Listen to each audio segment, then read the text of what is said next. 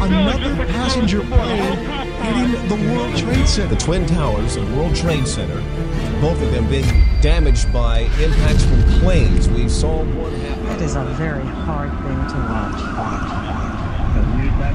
Por cá, o país preparava-se para almoçar e os pivôs dos noticiários da RTP, SIC e TVI ultimavam os jornais que iam apresentar daí a minutos.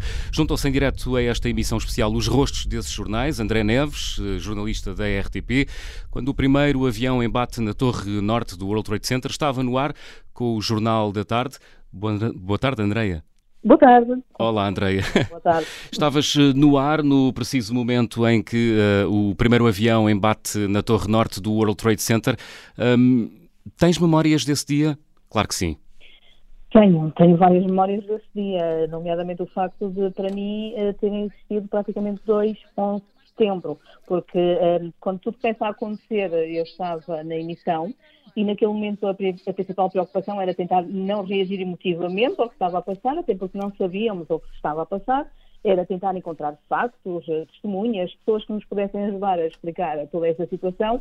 Eh, eu depois estive numa emissão especial até às 8 da noite, cheguei a casa por volta das 10, sentei-me no sofá, voltei a olhar para as imagens e são às 10 da noite é que eu vivi realmente o 11 setembro com todos os sentimentos e todas as emoções que toda a gente já tinha vivido antes. Hum. Um, portanto, Porque não tiveste, não tiveste tempo para digerir, não é? Não, não havia tempo para isso, porque no fundo nós estávamos à procura, uh, e, e, é preciso notar que há 20 anos a situação não é como agora, em que se tem acesso às redes sociais e à internet, isso não existia nos estúdios também, era muito difícil, tínhamos acesso aos telex, às agências, um, o que por um lado até era um benefício porque nos permitia não especular tanto, mas dificultava a, a sensação de ter a certeza sobre o que é que estávamos a trabalhar. É claro que ligámos logo a especialistas em aviação civil, outros especialistas que nos pudessem tentar ajudar a explicar, porque ao princípio pensava que poderia ter sido, obviamente, um acidente mas uh, alguns minutos depois uh, houve o embate do segundo avião e percebeu-se uh, que era impossível ser, ser um acidente hum. e começámos André... à procura de explicações. A André, que estava na, na, RTP, nesta altura, no ar, e na concorrência na SIC estava o Paulo Camacho, que estava a começar, o, estava a acabar, aliás, o jornal da UMA. Paulo, bem-vindo, junta-se também agora a nós aqui na antena da Rádio Observador. O Paulo Camacho ficou até praticamente às sete da tarde, se não estou em erro, até bem tarde nesse, nesse dia. Quando chegou a casa depois de tantas horas seguidas de emissão, o que é que lhe passou pela cabeça? Na, altura, sinceramente, não lembro o que é que me passou pela cabeça depois. Uh, a experiência é parecida com a da Andreia. Portanto, eu, eu, lembro uma coisa muito bem. Estava cheio de fome e a pensar onde é que iria almoçar nesse dia, quando aconteceu o primeiro o embate do primeiro avião e, portanto, depois, em vez de ir almoçar, tive que continuar no estúdio, onde estava desde antes da uma, como a Andreia, como o Júlio, até muito perto das oito, quando começou o jornal uh, das oito.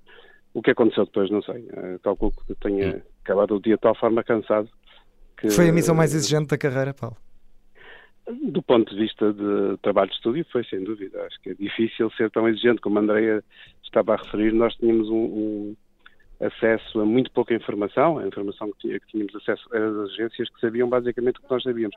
Aliás, as pessoas em casa viam mais do que nós porque nós não podíamos estar focados na imagem, tínhamos de estar à procura de coisas, a pensar, uh, a ouvir recados de pessoas que nos falavam ao ouvido, uh, e portanto estávamos muito, estávamos muito pouco um, concentrados na imagem. Eu fiz um esforço muito grande para tentar uh, recorrer à minha experiência para tentar explicar aquilo, explicar desde, desde o primeiro momento que me pareceu muito difícil ser um acidente, uhum. devido às condições de visibilidade, devido ao facto de não ser nenhuma nenhuma das rotas de aproximação dos aeroportos da zona de Nova Iorque, portanto uhum. parecia muito. Eh, agora, admitir que aquilo era um, um atentado, só admiti depois da, do segundo embate, e aí, uh, digamos que atravessei, e atravessei-me porque estava numa SIC, se estivesse numa CNN ou numa BBC não me teria atravessado, e atravessei-me a dizer que aquilo um, só podia ser um atentado. Claro. Júlio, estavas na TVI uh, nesse dia, uh, tens obviamente memórias desse, desse, desse jornal da UMA um, ehm, do dia 11 de setembro de 2001. É um dia que nunca ninguém esquece, claro. Sim, sim, uh, estava lá, aproveito para cumprimentar o Paulo e a Andreia, estávamos na altura, olá, tudo bem? E um abraço, que já não os vejo há muito tempo também, não os vejo pessoalmente. Uh, sim, estava no ar, estávamos a fazer o Jornal da Uma, numa posição mais difícil uh, do que o Paulo e o André, uh, seguramente, porque o Jornal da Uma da TV era feito no Porto. Uhum. Portanto, eu estava, eu estava nos estúdios do Porto a fazer o jornal e a Regi era em Lisboa. E quando, quando houve as imagens, aquilo era, havia um circuito que era da Regi de Lisboa para a Regi do Porto, a Regi do Porto para mim, uh, e eu ia recebendo informações, começamos a ter imagens, e, e não me custa nada admitir que devo dizer e constar que disse uma série de asneiras na altura no ar, porque uh, asneiras, no bom sentido, porque ninguém sabia o que é que estava a acontecer, chegavam informações que aquilo podia ser um avião da, da aviação civil, depois era um avião da polícia, depois era um avião da Cruz Vermelha, uhum. uh, iam chegando muitas informações sem saber o que era. Uh, nós fomos, começamos a meter pessoas no ar que poderiam eventualmente explicar aquilo.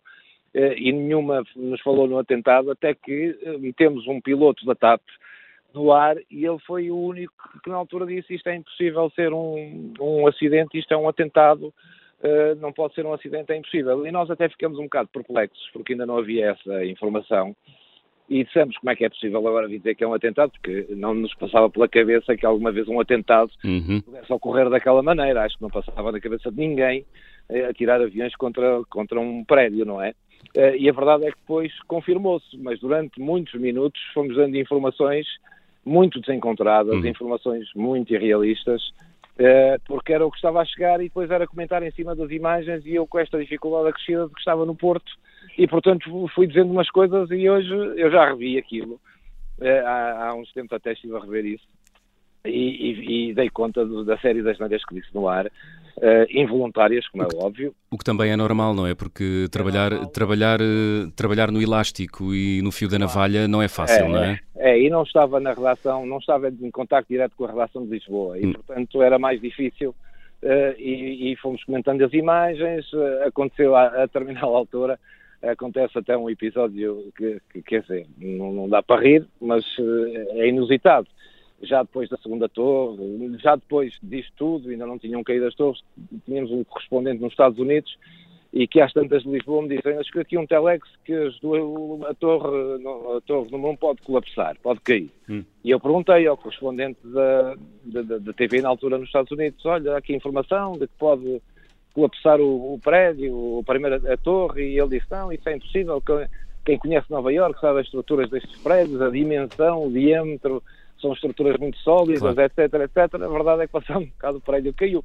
Ele não disse aquilo eh, por ignorância. É quem conhece Nova Iorque e conhece de facto a dimensão daqueles prédios não está a ver um, um edifício daqueles aqui. Ninguém esperava algo assim. Hum. Não, ninguém esperava nada disto, de facto. E foi, é, foi a emissão foi, é o jornal mais marcante, acho eu, para todos. Para todos. Que viveram aquele momento. Estamos, Júlio, estamos quase em cima. Inusitado. Estamos em cima, estamos já a queimar o nosso tempo, como se costuma dizer. Andreia e, e Paulo, gostava de vos ouvir assim rapidamente. Como é que se encontra o equilíbrio? É possível encontrar o equilíbrio jornalístico no meio de um carrossel como aqueles? Andreia. Começo eu. Andreia. Não se importam. Olá, Paulo. Olá, Júlio, que ainda não tinha cumprimentado. Olá. Um, tal como o Paulo disse, e o Gil também explicou, um, encontra-se um equilíbrio porque hum, não estamos propriamente tão centrados nas imagens como as pessoas eh, em casa estavam. Eh, nós estávamos à procura de informações, muitas contraditórias, é verdade, algumas que não faziam nenhum tipo de sentido, portanto, nós não estávamos propriamente a sentir aquilo como as pessoas, estávamos mais concentrados nos factos e por isso o equilíbrio surge com, até com alguma naturalidade e se calhar até com, olhando agora para isso, se calhar às vezes pensamos, bem, se calhar eu fui completamente insensível naquele momento, estava o mundo a desabar uhum. através de dois edifícios e eu continuava, e, e, e suponho que o Paulo e o Júlio a mesma coisa, continuávamos a relatar factos e a não mostrar é. propriamente nenhum tipo de, de sensibilidade. E eventualmente, perante as imagens, eh, precisamente porque, porque não, nem tínhamos tempo para estar a sentir. Claro. Paulo, no teu caso. Eu acho que se algum responsável de redação sentisse que um pivô uh, naquele momento estava a ser tomado pelas emoções, uh, teria, teria substituído. E o facto de todos de nós três termos ficado na, na emissão durante horas e horas e horas, eh, parece que é prova de que não nos deixamos levar pelas emoções e conseguimos manter a, a frieza necessária para, para desempenhar aquele trabalho. Claro que sim. Andréia Neves, Paulo Camacho e Júlio Magalhães, obrigado por partilharem com os nossos ouvintes as uh, vossas memórias desse dia 11 de setembro de 2001. Another passenger plane hitting the World Trade Center. The Twin Towers and World Trade Center, both of them being damaged by impacts from planes. We saw one happen. It is a very hard thing to watch. back war.